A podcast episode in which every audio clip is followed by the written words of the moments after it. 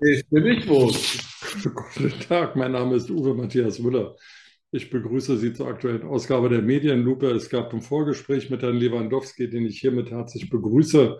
Ich fragte ihn, welches Thema wir heute nehmen wollten, und er sagte, ja, ja, ist ja eh wurscht. Ähm, Nee, das, hast, das haben Sie gesagt, Herr Müller, sondern ich habe gesagt, suchen Sie sich eins aus.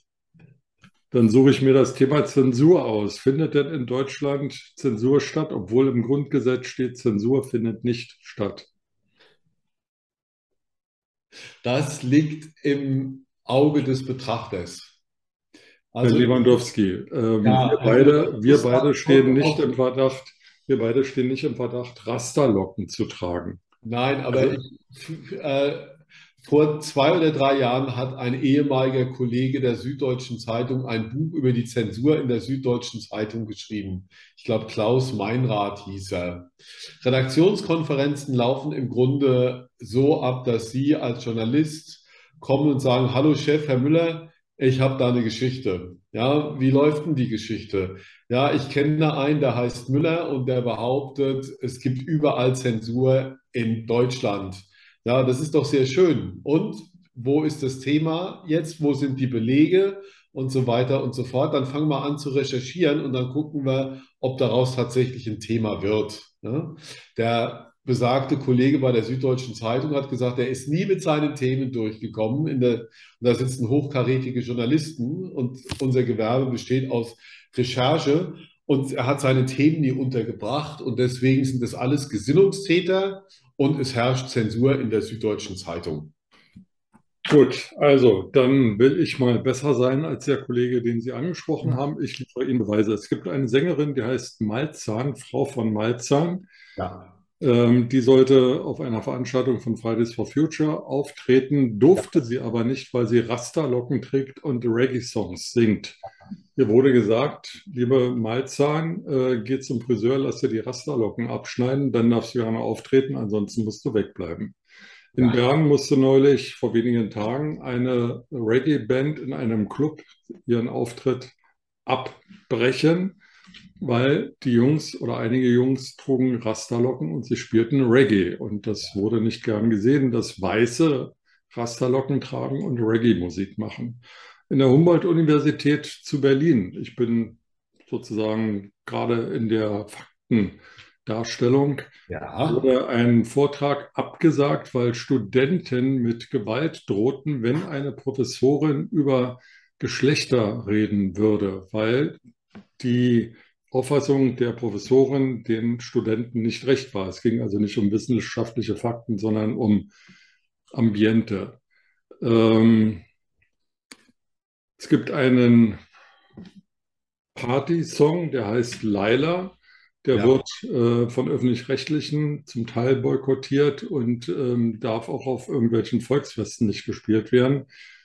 Der Autor, weiß nicht, ob man das so nennt, oder der Songschreiber Icke Hüftgold, Michael Diestel, freut sich ein Loch im Bauch, weil er sagt, er hat zwei Millionen Abrufe pro Tag bei Spotify, Ja. Weil der Song sozusagen auf dem Index der öffentlich-rechtlichen steht. Und alle singen den, auch wenn der Text nicht gespielt wird, auf Kirmesveranstaltungen. Ja. Brauchen Sie noch mehr Belege für Zensur in Deutschland? Nee, das ist ja keine Zensur. Ach, das ist keine Zensur. Nein, das ist, wenn, dann ist es Selbstzensur. Ja? Also Zensur ist, wenn unerlaubte Inhalte tatsächlich verboten werden. Ja?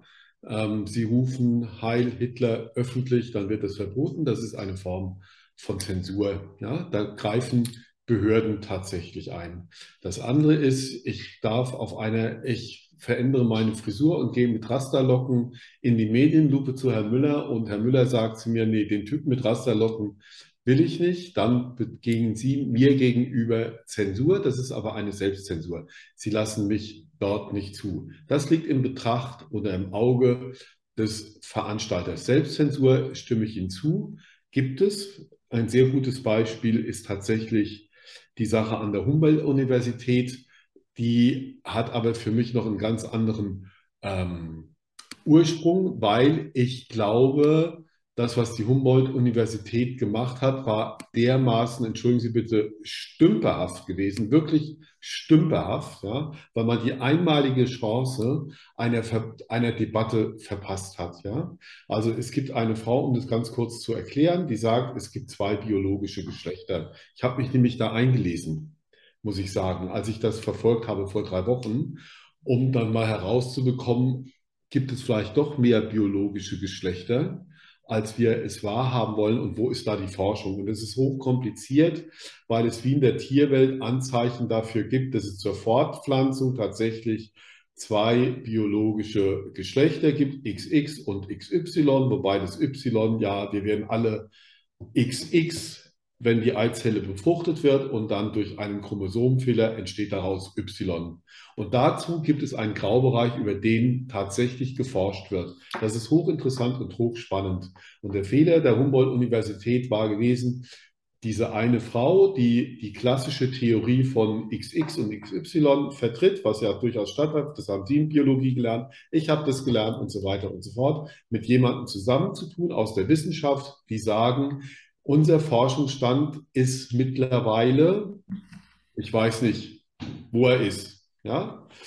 Ähm, dann zu sagen, wir sagen die Veranstaltung ab aus Sicherheitsgründen, das ist in meinen Augen feige, weil man sich im Vorfeld nicht überlegt hat, welche Chancen eine Diskussion über so ein sehr, sehr interessantes Thema tatsächlich hat. Ich will nicht von Genderpolitik und so weiter und so fort reden, sondern es ist ein reines Wissenschaftsthema. Und soweit ich das auch recherchiert habe, will die Humboldt-Universität jetzt tatsächlich so eine Debatte anstoßen.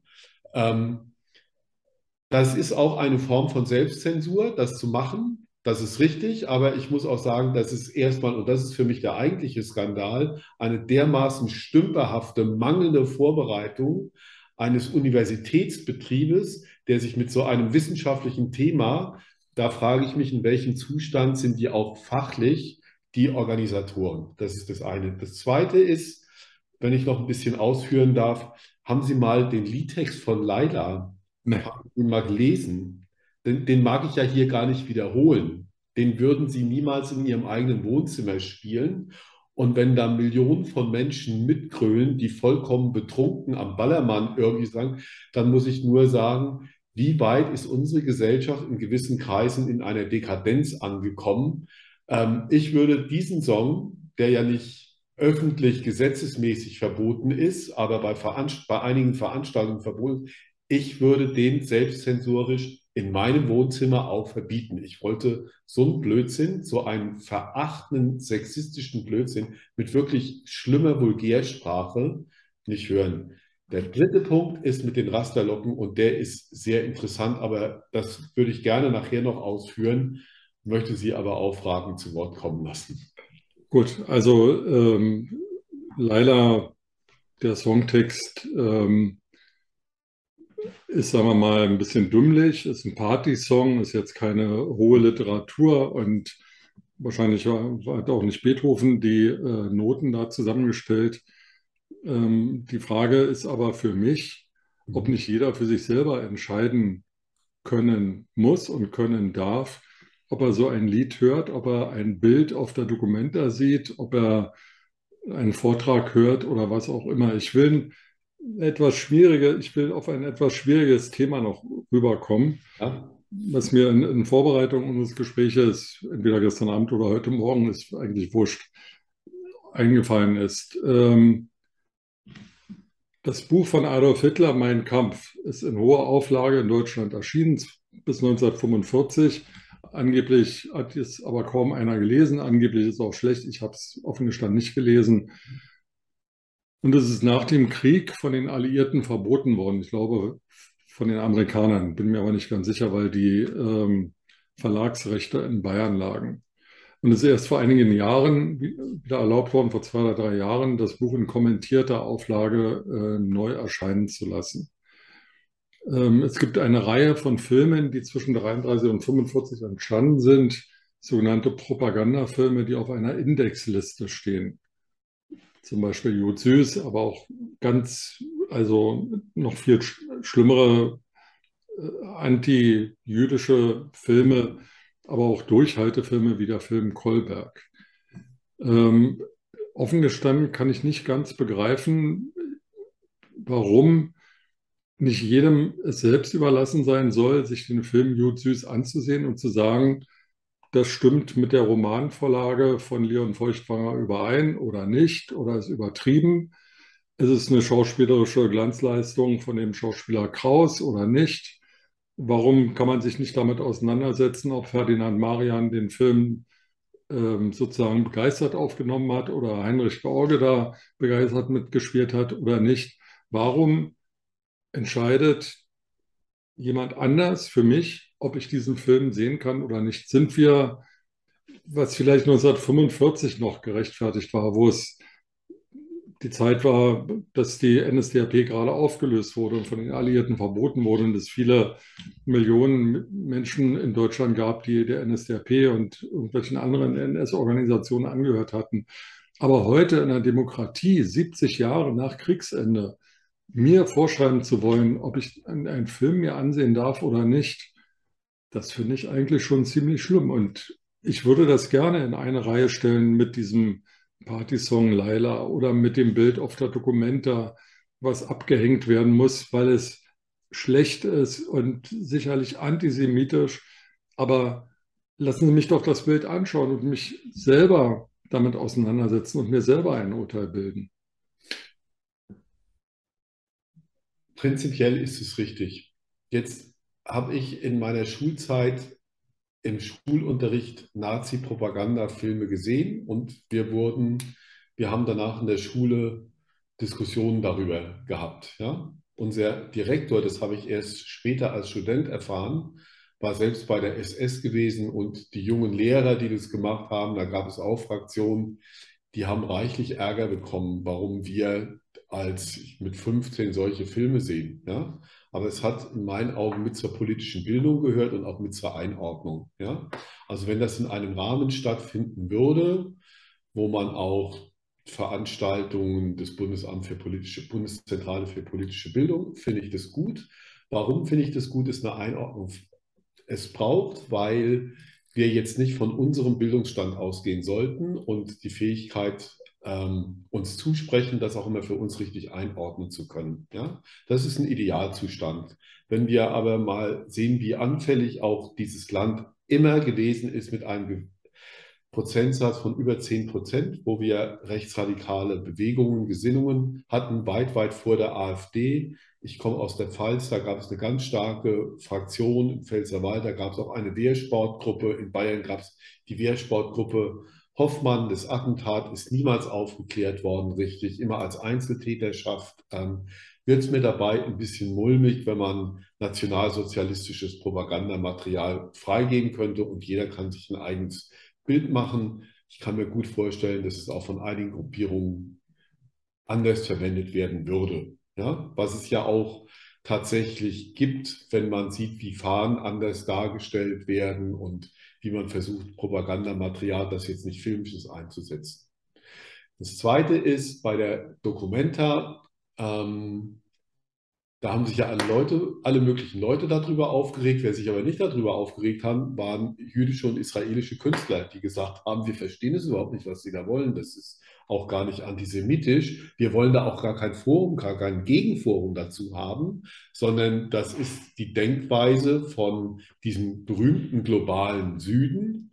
Und wenn die so denken, es war ja auch was gegen Kapitalismus, gegen die Amerikaner und so weiter und so fort. Das Bild wurde ja nicht im Gesamten irgendwie gezeigt. Ich habe mir das versucht im Internet dann irgendwie zusammenzustückeln. Ähm, dann kriegt man tatsächlich ein anderes Bild. Ja? Und da muss ich auch sagen, und da spielen auch die Medien eine Rolle, dass die Medien nicht in der Verfassung sind, richtig konstruktiv ihrer Arbeit nachzugehen, weil auch da hätte es eine Einordnung gebraucht. Wir leben in einer sich dramatisierenden Gesellschaft. Ne? Und deswegen finde ich den Vergleich auch zwischen Propagandamaterial und dem, was Do Documenta, ob egal, es ist künstlerische Freiheit, es bedarf einer Einordnung. Dieses, dieser vermeintliche Skandal, der für mich keiner ist, hatte sich schon angebahnt. Es wurde vorher schon, vier Wochen vorher schon in den Feuilletons geschrieben, oh, da könnte was auf uns zukommen. Wir haben in Max ja auch eine Geschichte zu dieser Gruppe gemacht.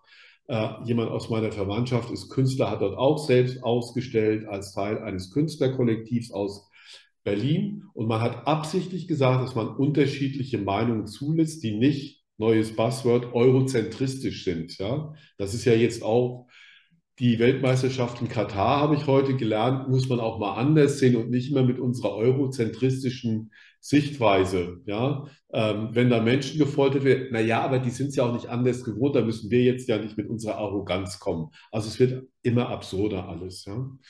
Ähm, das sind aber Themen, die man tatsächlich auch diskutieren und immer wieder einordnen muss. Und deswegen ist die Frage berechtigt. Bei Laila, und deswegen ist der Vergleich wirklich nicht statthaft, das ist nicht so, wir machen mal, ähm, wie hieß dieser berühmte so Song von Gottlieb Wendehals, Blankenese, Polonaise, Blankenese, ja, und sind mal lustig und trinken ein Gläschen Sekt und alles ist sch schön, sondern da geht es richtig vulgär, wirklich richtig vulgär zur Sache mit den schlimmsten Ausdrücken, die wirklich mehr als frauenverachtend sind. Ja? Wenn sich Leute dem hingeben, dann ist es ihre Sache. Wenn aber Veranstalter sagen, das wollen wir nicht mehr gespielt haben, dann ist es halt einfach so, weil es wirklich jede Form von Geschmack in irgendeiner Form verletzt. Und was die Rasterlocken angeht, ähm, habe ich mich leider auch schlau gemacht und muss sagen, es gibt bestimmt einen Haufen Menschen, die gebürtig rasterlockig sind und die sagen, wir fühlen uns da verletzt, weil in Amerika darf man nicht mit Rasterlocken am Arbeitsplatz bei Behörden erscheinen. Man muss dann irgendwie einen Hut anziehen oder sie verstecken. Ähm, es gibt allerdings auch, und da fühlt man sich verletzt, da fühlt man sich stigmatisiert. Es gibt aber auch eine ganze Friseurindustrie, die weißen Menschen Rasterlocken machen und die sagen, finden wir eigentlich ganz cool. Die haben so eine Identity mit unserem Black Style. So, ja. Und was die Grünen gemacht haben oder diese, diese Gruppierung bei dem Konzert, da darf jetzt eine Weiße nicht auftreten mit Rasterlocken. Das ist uns zu stylisch, weil viele ähm, in Amerika haben wegen ihrer Rasterlocken Nachteile. So. Jetzt hätte man das aber auch nicht so sagen müssen, wir begehen eine Selbstzensur und verbieten das, weil wenn man das so von außen betrachtet, dann fragt man sich zurecht, was haben die denn da gerade geraucht, dass sie jetzt einer jungen Frau die Rasterlocken trägt dann auf einmal den Auftritt verbietet, sondern eher hätte man das zu einem Thema machen können. Wäre ganz interessant gewesen. Vor dem Konzert mit der Frau auch ein kleines Interview. Warum hat sie diesen Rasterlook? Was verbindet sie dabei? Und so weiter und so fort. Und schon hätten wir beiden älteren Menschen eine vollkommen andere Perspektive. Das heißt, wir müssen auch wieder aus diesem Dramatisierungsprozess rauskommen und die Welt ein Stückchen mehr erklären. Ich würde wahnsinnig gerne Jud Süß. Ich würde das Buch auch wieder gerne mal lesen, ja, und mir anschauen und auch darüber diskutieren und was es auch für die heutige Zeit bedeutet. Das sind alles spannende Themen, genauso wie diese Künstlergruppe aus, äh, ich glaube, Philippinen, die sowieso eine, äh, Entschuldigung, Indonesien, eine sehr antisemitisch geprägte Gesellschaft ist, aus ihrer Vergangenheit mit einer starken kolonialistischen Struktur aus, aus Holland wo sehr viele Bankiers jüdischen Ursprungs irgendwie tätig waren. Es hat also auch eine gewisse Tradition. So, ne? Aber das sind Themen, über die man eigentlich sprechen müsste und man darf es nicht. Sie haben schon recht, man ist so schnell bei dem Wort Zensur und ich sage Selbstzensur. Das wäre alles nicht nötig, wenn wir uns die Freiheit und die Zeit nehmen würden, Themen auch mal anders zu betrachten. Lewandowski, mit Blick auf die Zeit, ich werde Sie beim nächsten Mal fragen, warum Ihr Hemd die Farbe hat, die es hat. Und dann können wir uns ja darüber austauschen. Dann werde ich Ihnen sagen, dass ich blaue Hemden eigentlich ziemlich doof finde und weiße viel besser. Und ähm, eigentlich will ich niemanden bei mir haben, der blaue Hemden trägt. So, aber ja, dann, haben, dann begehen Sie eine Selbstzensur, indem Sie mir verbieten, aufgrund eines wunderschönen blauen Hemdes. Ich trage auch weiße Hemden, aber früher habe ich nur blaue getragen, weil, da sieht man mal, wie blöd man sein kann, weil Omar Sharif immer blaue Hemden getragen hat. Das war Wer? cool. Omar Sharif, Dr. Chivago. Na, ich habe eine Zeit lang blaue Hemden getragen, weil mir meine Frau sagte, dass Hugh Grant nur blaue Hemden tragen würde. Und das muss ich jetzt auch machen. Aber Sie sehen, ich habe mich emanzipiert, Sie noch nicht. Sie sind noch auf dem Weg dahin. Lewandowski, aber noch äh, ernsthaft einen Satz zum Ende. Ja. Sie sagen, die Dinge müssen eingeordnet werden. Und wenn wir jetzt, bleiben wir bei dem Film Jod Süß, den irgendwie jedem zugänglich machen würden, dann gäbe es da möglicherweise 10 Prozent, die anfällig wären und die den Film nicht nur cineastisch bemerkenswert fänden, sondern von der Aussage her, von der anti-jüdischen Aussage her ähm, begrüßen würden. Der Film ist frei zugänglich bei YouTube. Sie können sich den am Ende unseres Gesprächs gerne ansehen.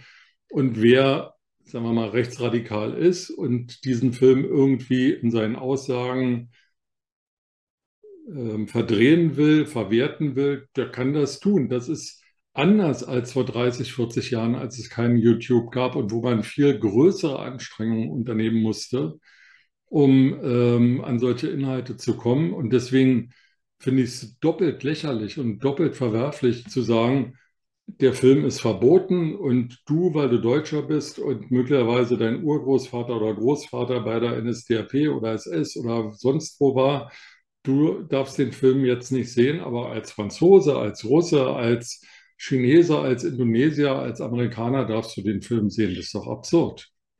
Das ist auf den ersten Blick tatsächlich absurd.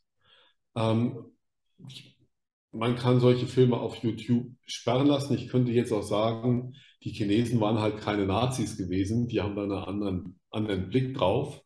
Aber nochmal, man kann es auch als ein historisches Dokument sehen. Ich habe mal als Schüler in der Oberstufe den Gustav Heinemann-Preis mit sechs anderen Kollegen gewonnen. Und zwar ging es da, nein, es hat nur Spaß gemacht, aber wir haben es dann tatsächlich auch gewonnen. Ähm, es ging um die Revolution 1819 in Kaiserslautern. Und meine Aufgabe war, ins Kirchenarchiv zu gehen und Kirchenannalen aus dieser Zeit zu lesen. Andere waren im Zeitungsarchiv gewesen.